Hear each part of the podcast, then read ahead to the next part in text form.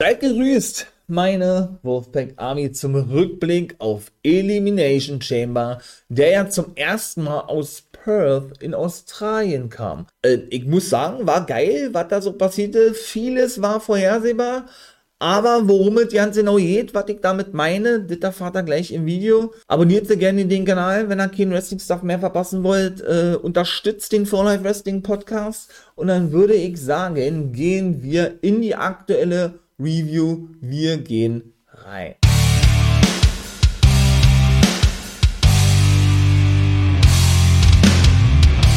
Mein Lieben, Elimination Chamber ist vorbei, wie ich gerade schon gesagt habe, im Intro. Und ich muss sagen, um mal gleich das Fazit so ein bisschen abzuziehen, es war wirklich gut gewesen, ne?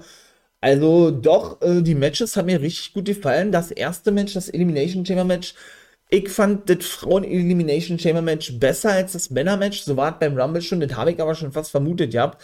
Weil man irgendwie, wir gehen gleich rein, ich quatsch gar nicht lange drum herum, weil man irgendwie da mehr, mehr Ideen mit einfließen lässt, meiner Meinung nach es war irgendwie offensichtlich gewesen, wer der Sieger ist, aber dennoch hat man vielleicht auch ungewollt eben weitere große Matches, potenzielle Matches für WrestleMania auf den Weg gebracht. Was meine ich damit? Tiffany Stratton war zum Beispiel am Start. Ja, aber wie die gefeiert worden ist. Wow, mit ihr Tiffy Time ist schon krass. Also, ich meine, sie ist ja nicht mal ein Local Hero oder sowas, ne? aber sie hat richtig krassen Zuspruch bekommen, genau wie, und da kann ich auch noch ganz kurz drauf eingehen, Indy Hardware in der Pre-Show mit Candice LeRae.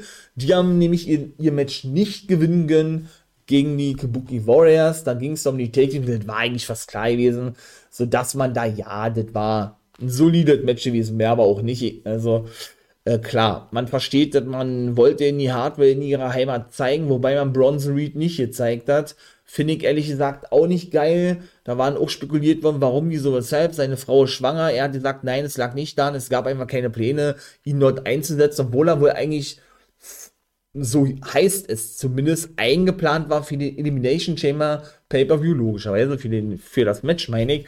Was denn aber schlussendlich nicht der Fall war. Aber sie konnten, wie gesagt, die Titel nicht gewinnen. Und ja, Indy durfte denn vor, was waren denn, 50.240 oder irgendwie sowas Zuschauern performen in ihrer Heimat. Das war für sie schon mal ein großes gewesen.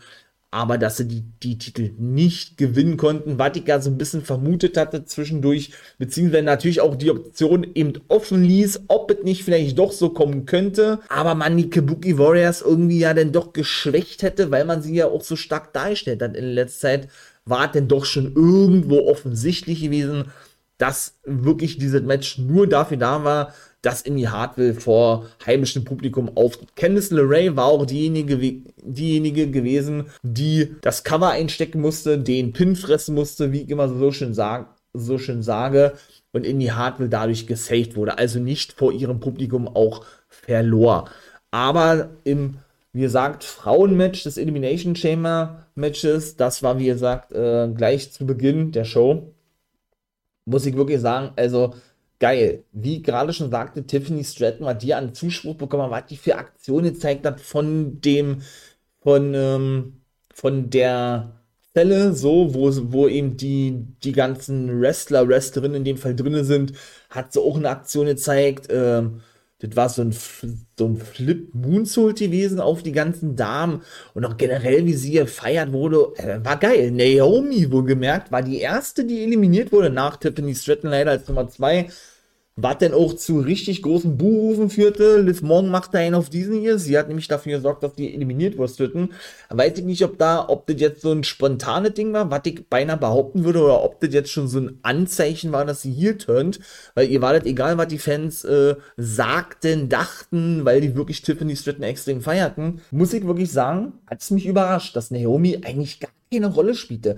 Da waren noch nicht mal alle draußen, die letzten zwei, die nach draußen kamen, waren Bianca Belair und Raquel Rodriguez, glaube ich. Und das man, also ich muss echt überlegen, wann es das letzte Mal sowas gegeben hat im Elimination Chamber Match, dass jemand rausgeschmissen wurde, obwohl alle noch gar nicht drin sind. Und Tiffany Stratton war die gewesen, die, ich glaube, ein Einroller war die gewesen, Naomi eben zur Elim Elimination, zur Elimination brachte, ja, also dass sie eben ausschied. Und ich weiß nicht, ob man da jetzt irgendwie so ein Match auf den Weg bringt zu WrestleMania, sodass Naomi diese erfahrene Dame spielt, die sich dann hinlegt für Tiffany Stratton. Ich weiß nicht, sie erinnert mich sehr an Trish Stratus, Tiffany Stratton. Und ich glaube, der steht wirklich eine große Zukunft bevor. Wow, also ich bin begeistert. Äh, die hat wirklich richtig, richtig gut performt. Kann man nicht sagen. Nummer drei Genau. Naomi raus. Tiffany Stratton ist dann eliminiert worden durch Liv Morgan. War denn Raquel Rodriguez, die jetzt Nummer 3 eliminiert wurde. Natürlich wurde sie wieder dargestellt als diese absolute Big Dame, die jeden zerstört. Und schlussendlich haben sich alle zusammengetan, als dann eben, wie gesagt, alle drinne waren, Morgan, Lynch und BR, um dann Rodriguez zu eliminieren. Nur um dann eben dieses Finale zu haben, was man sich eigentlich schon dachte, weil es eben schon sehr lange spekuliert wurde zwischen Liv Morgan und der guten Becky Lynch, weil er die nächste war, die eliminiert wurde. Natürlich, es hagelt auch Finisher ohne Ende. Auch das ist, glaube ich, klar gewesen. Auch Liv Morgan, die ja zweimal Take Team Champion war mit Rodriguez, ähm, attackierten sich gegenseitig. Also da war nicht irgendwie viel zu sehen gewesen von der Zusammenarbeit. Was man vielleicht hätte erahnen können, vermuten können, war ebenso präsent und spielte eine gute Rolle, Liv Morgan, aber schlussendlich war er eben so, sie musste sich hinlegen nach dem, oh Gott, wie heißt denn der, Manhandle Slam, ne, dem Finishing Move von Becky Lynch, so das war Becky Lynch, den als neue Nummer 1 Herausforderin haben. Also, es war dann doch klar und offensichtlich gewesen, Rhea Ripley wird den Titel verteidigen gegen Becky Lynch, Bailey trifft auf Io Sky, das sind ja die beiden äh, Frauen-Hauptmatches, die wir dort sehen werden bei WrestleMania 40 in Philadelphia. Und ja eben Cody Rhodes trifft auf Roman Reigns. Und ein Clip zeigte eben auch schon das, was ebenso schon seit Wochen jetzt spekuliert wird, dass The Rock und Roman Reigns, The Bloodline, eben auf Rhodes und Rollins treffen werden am ersten Tag. Bestätigt ist es nicht, aber man hatte in diesem Clip eigentlich schon gesehen. Was man ebenso gesehen hat, war auch wieder ein richtig geiles Ding mit dem guten R-Truth. Denn der hatte sich gewundert, ja, sag mal, wo sind denn hier die ganzen, wo sind denn hier die ganzen Leute hin, hat er gesagt, die ganzen Zuschauer. Ja, ich bin jetzt angekommen in, Vorsicht, Austria, also in Österreich und nicht in Australien, in Australia, sodass er wirklich sich hinterfragte, wo denn, wie gesagt, die ganzen Kollegen von ihm seien. Also, sie, sie führen wirklich diese Fehde fort, ey, R-Truth verwechselt immer diverse Leute miteinander. Ich sage nur DX und DIY und denkt, dass Dominic Mysterio zwei sind, also einmal Dom und einmal Nick Mysterio. Es ist einfach nur wirklich geil. Also es ist einfach lustig. Da ist er nach, nach nicht Australien gereist, sondern nach Österreich, ja, und wundert sich, wo seine Kollegen sind. Und er dann sagt er, naja, gut, wenn keiner hier ist, fliegt wieder zurück nach Amerika. Ich bin gespannt, wo das hinführen wird. Er kann ja eigentlich nur ein Take-Team-Titelmatch bekommen gegen The Judgment Day. Ja, mit, mit zusammen bei WrestleMania. Was anderes ist eigentlich gar nicht möglich. Ob dann die Titel gesplittet werden, habe ich jetzt schon gespoilert. Dann kommen wir nämlich zum nächsten Match. Weiß ich nicht, denn ja, sie konnten wieder einmal ihre Titel verteidigen. Hätte ich nicht gedacht. Gegen Pete Dunn ähm, und Tyler Bate. New Catch Republic ist ja der neue Name. Aber ein richtig gutes Match gewesen. Aber ja, ich weiß es nicht. Ich weiß es nicht, ähm, wie lange das noch so hin soll. Man muss Judgment Day stark darstellen, ich verstehe das alles. Damien Priest hat ja seinen Koffer bisher noch nicht eingelöst. Warten wir mal ab, ob das bei WrestleMania der Fall sein wird. Aber ey, bitte, bitte, bitte, bitte, bekommt es doch einfach mal hin, die Take Team Titel zu splitten. Ich sage es jedes Mal, ich weiß, ja. Aber ich möchte bitte wieder zwei Take Team Titel sehen und nicht immer nur einen. Die Matches sind ja alle geil. Das, das soll man ja gar nicht missverstehen. Und ich finde auch Judgment Day geil.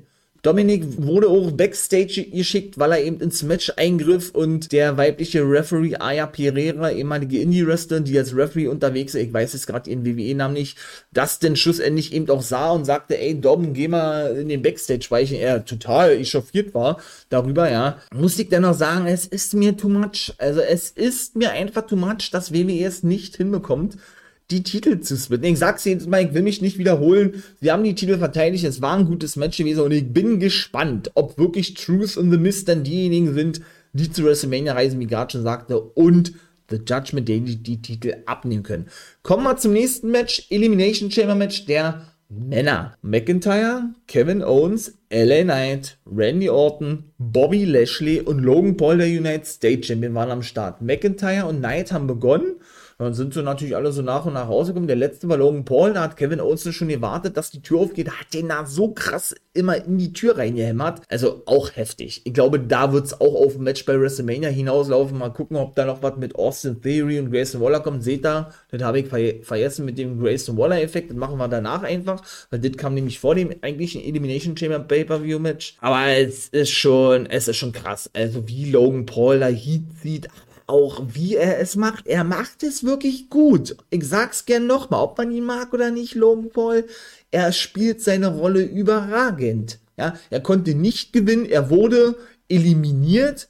Ich glaube, von McIntyre war es gewesen, nachdem Lashley als erster eliminiert wurde. Der scheint sich auch am Ellbogen verletzt zu haben. Der war sowieso schon bandagiert gewesen. Weiß ich nicht, ob das jetzt Storyline ist. Äh, es sah sehr, sehr echt aus, aber Deshalb machen sie das ja, weil sie das eben sehr echt drüber bringen. Ja, aber warten wir ab, ob das denn eben auch so ist, dass er sich wirklich verletzt hat. Ja, der konnte auch ein paar coole Aktionen zeigen, fing, fing sich dann schlussendlich aber den Claymore-Kick ein von Drew McIntyre und er war der Erste, der eliminiert wurde. Der Zweite, der eliminiert wurde, war LA Knight und da gab es große Buhrufe, weil AJ Styles nämlich die Gunst der Stunde nutzte, um LA Knight mit einem Stuhl zu attackieren, aber richtig krass und der dann, ja, eigentlich nur noch gepinnt werden musste, was denn auch schlussendlich der Fall war und so dann eliminiert wurde. Und Styles, wie gesagt, die Gunst der Stunde nutzte, indem die Referees nämlich die Tür aufmachten, als ihm Lashley praktisch äh, ja, raus, rausgebracht wurde und er dann praktisch reinstürmte, um den LA Knight zu attackieren, die ja sowieso diese Fehde jetzt schon aufgebaut haben. Wahrscheinlich auch für WrestleMania. Gehen wir mal schwer von aus. Ja, um, nur um dann eliminiert zu werden. Ne? Denn Styles war ja sauer gewesen, dass er eben nicht im Titelmatch ist, denn er verlor ja sein Match, ich glaube, gegen McIntyre war Ja, ich glaube, McIntyre war gewesen. Sodass äh, ja, Styles sich ja auch von VOC gelöst hat, also von Anderson, Michin Miriam und Lugellos. Ja, danach er eben so gefrustet war, der, der Jutste, ne, dass er gesagt hat, ey komm, ich attackiere mal den Publikumsliebling und sorge dafür, dass er rausgeschmissen wird. Ich wiederhole mich. Das war die zweite Eliminierung. Und die dritte im Bunde war dann, war dann in, ähm, Kevin Owens. Natürlich auch hier ordentlich Finisher, die da hagelten, ja, auch ein AKO und ein Stunner und was weiß ich alles noch. Und Logan Paul war der vierte gewesen, der rausflog. Auch da wieder Aktionen von der Zelle oben und so weiter und so fort. Aber was war denn bitte, was war denn bitte das gewesen zwischen McIntyre und Orton? Das waren ja die letzten, die im, im Ring waren. Und auch hier, ja, McIntyre ist der neue Nummer 1 Herausforderer. Auch das war offensichtlich. Der trifft dann also auf Rollins um den World-Titel bei, äh, ja, bei WrestleMania 40. Aber was war denn das bitte gewesen mit Randy Orton? Der hat wirklich so gespielt, als würde er gar nicht mehr hochkommen. Und als wäre er verletzt und packt dann einen AKO aus. Den hat er auch davor gezeigt gegen Logan Paul, der sich monstermäßig feiern ließ. Wow, und da kommt Ordner angesprungen. Heißt nicht umsonst AKO out of nowhere. Wow, ey, was hat was war das denn bitte? Ey, das hat ja gesessen. Das war ja richtig krass gebucht. Boah, hat mich absolut abgeholt und war so glaubwürdig gewesen. Geil, einfach nur geil.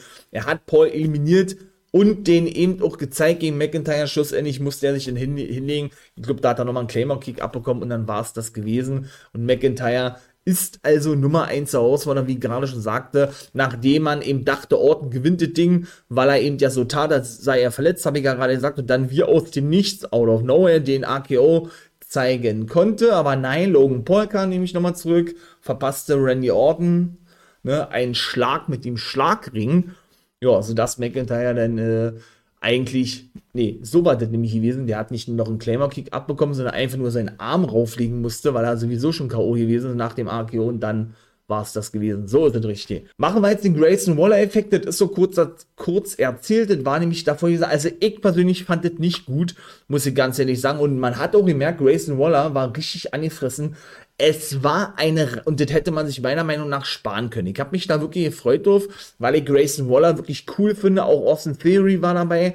Der steckte auch noch äh, Aktionen ein von Cody und Seth und dann wartet eigentlich auch, auch gewesen. Und Waller half ihm nicht. Komme ich jetzt zu warum? Denn Austin Theory machte nämlich einen auf The Rock. Der ist ein großer The Rock-Fan und Cena-Fan hat auch die Catchphrases da rausgeknallt und Rollins sagte, ey, komm mal weiter, das ist geil, das ist geil.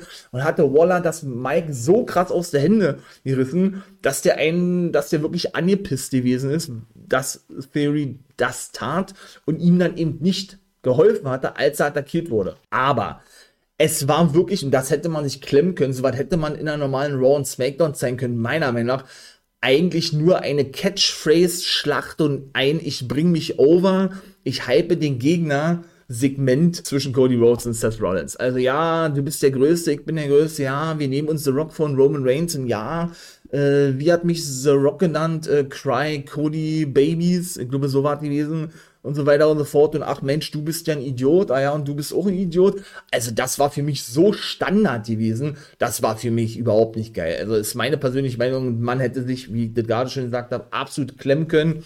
Ich fand's nicht geil, zumal der Hometown Hero Grayson Waller auch dargestellt wurde wie ein Louis. Da würde man jetzt sagen, naja, das wird er doch sowieso, das ist ja sowieso sein Gimmick.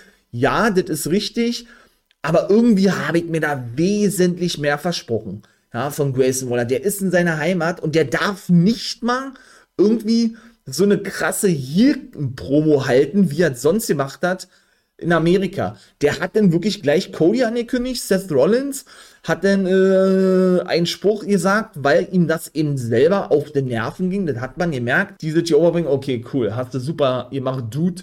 Und dann haben sie kurz applaudiert und dann kam er schon das Ding mit Theory, als er ihn das Mic raus. Und da, das war's gewesen. Dafür präsentiert man einen Grayson Waller-Effekt?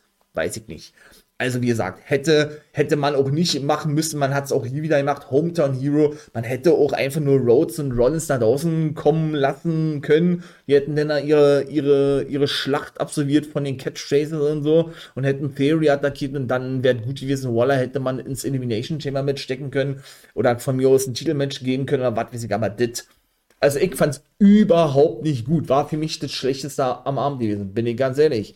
Main Event, Rhea Ripley gegen Nia Jax. Ja, sie hat ihren Titel verteidigt, um es mal vorwegzunehmen. Aber, aber, ich muss wirklich sagen, also alles in allem, geile Matchcard. Das war wirklich das beste Match gewesen. Vom Elimination Chamber Match fand ich das Frauenmatch am besten, aber das fand ich gut oder wirklich geil Deshalb, weil nicht nur Ripley extrem krass eingesteckt hat, sondern sie auch wieder mal mehr bewiesen hat, was sie eigentlich für ein Powerhouse ist. Ne? In der Woman's, natürlich ist sie monstermäßig gefeiert worden, hat doch lange gedauert, bis sie zum Ring gekommen ist. Naja, Jackson ist genan ja, gnadenlos ausgebucht worden. Auch das kennen wir ja alle, ja. Aber was Naya Jax, und da kann man sagen, was man will, für einen Fortschritt gemacht hat im Ring. Also sie arbeitet mittlerweile so sauber, wenn man mal daran zurückdenkt, vor ihrer ersten Entlassung, wie unsauber die war. Was ich auch diverse Male schon gesagt habe, dann war das wirklich einer ihrer besten Matches gewesen, überhaupt in ihrer WWE-Karriere, Naya Jax, meiner Meinung nach. Also ich muss wirklich sagen, auch wie sie es verkauft hat und wie sie die Aktion sauber gezeigt hat, meiner Meinung nach gegen Rhea Ripley.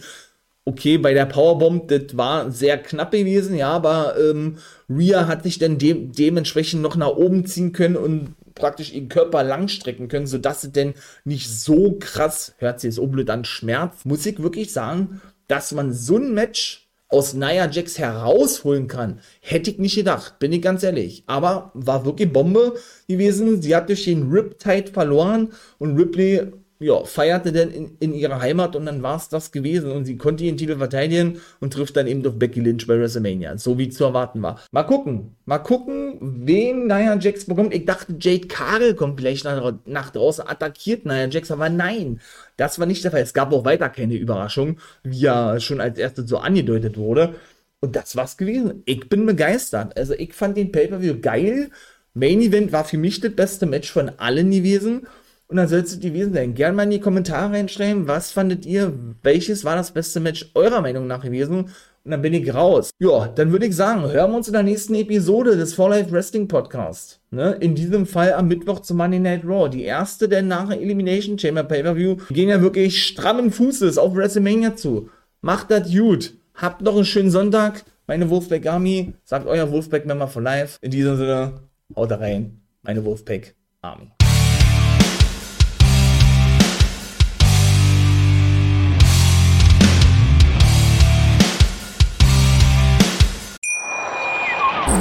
Wie viele Kaffees waren es heute schon? Kaffee spielt im Leben vieler eine sehr große Rolle. Und das nicht nur zu Hause oder im Café, sondern auch am Arbeitsplatz. Dafür gibt es Lavazza Professional. Kaffee am Arbeitsplatz, der genauso lecker schmeckt wie in eurem Lieblingscafé. Die perfekte Kaffeelösung für jede Art von Unternehmen. Klein, mittel, groß. Ihr habt auf jeden Fall einen Kaffee, der schmeckt.